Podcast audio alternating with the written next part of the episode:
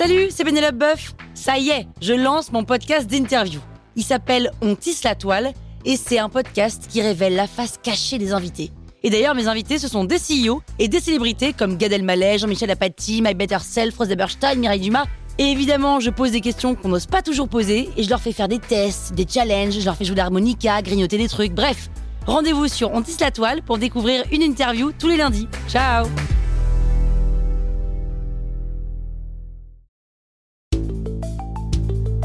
Vous êtes entrepreneur Vous voulez donner une trajectoire optimale à votre startup C'est parti, on attaque le quatrième élément. Dans cet épisode, on se pose la question comment définir ces cultures d'entreprise? Une culture, c'est important, ça attire les bons et ça crée jusqu'à 33% de revenus en plus. C'est une stat. 86% des gens ne veulent pas rejoindre une entreprise qui a mauvaise réputation. Si on définit bien sa culture, on embauche plus facilement et de manière moins risquée, les gens restent plus longtemps, les gens aiment travailler ensemble, il y a une meilleure motivation, une meilleure productivité, et on fait moins d'erreurs. Alors une culture, c'est pas un mot écrit sur les murs, c'est pas un baby-foot dans la grande salle, c'est pas un goûter gratuit tous les jours.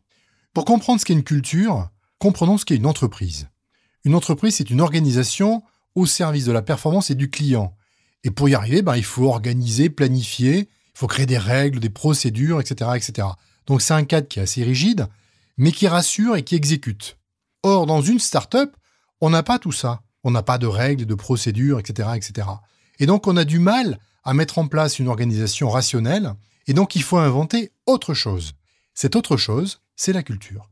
Et la culture, eh bien, ça permet de motiver les gens sur la vision, ça permet de montrer aux gens qu'on avance dans le bon sens, ça crée de la cohésion. La culture, c'est la colle. Comment on fait maintenant? Alors d'abord, il faut faire un petit brainstorming et je vous propose de poser des idées sur un papier. Première question, c'est commencez par vos valeurs. Qu'est-ce qui vous anime? Ensuite, quelle est votre vision? Qu'est-ce que vous souhaitez faire? Comment vous allez changer le monde? Continuez par quelle est la passion qui vous anime? Qu'est-ce qui vous fait lever le matin? Puis enfin, quelles sont vos convictions? Convictions parce que on ne peut pas être entrepreneur et n'être que dans le doute on a besoin d'avoir des convictions solides. Dites-nous lesquelles.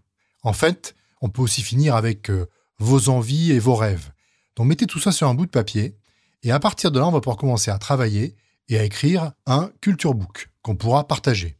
Dans ce culture book, on va avoir des choses simples, des thèmes qu'on va vouloir exprimer. Les thèmes, ça peut être l'embauche, ça peut être comment on gère un meeting, comment on gère les ressources humaines, comment on prend des décisions, comment on communique, comment on manage. À vous de décider. Dans chacun des thèmes, on va exprimer des choses. Je donne quelques exemples. Si on prend l'embauche, eh on va dire qui on veut embaucher. Par exemple, quels sont les traits de caractère qu'on veut voir. On va dire euh, comment on embauche. Par exemple, on pourrait dire ben, on embauche doucement et on licencie rapidement, etc., etc. Si je prends un autre exemple, prenons l'exemple du produit, eh bien on pourrait dire on favorise l'itération à la perfection. Juste ça, ça veut dire à vos développeurs, tu as le droit de faire des bugs, puis ce qui compte, c'est d'aller vite. On corrigera plus tard. Donc en fait, ce document va un peu retracer ben, toutes les, choses que vous avez envie de partager, notamment avec vos employés, permettant en fait à ces gens-là de comprendre dans quoi ils arrivent, quelle est la personnalité de votre entreprise, de votre start-up, pour qu'en fait ils puissent eux-mêmes prendre une décision et qu'ils puissent prendre la bonne décision sans que cela leur a jamais été dit. C'est ça la culture. C'est décider sans que ça ait été dit. Voilà. Je vous ai dit ce que je souhaitais vous dire sur la culture. À bientôt.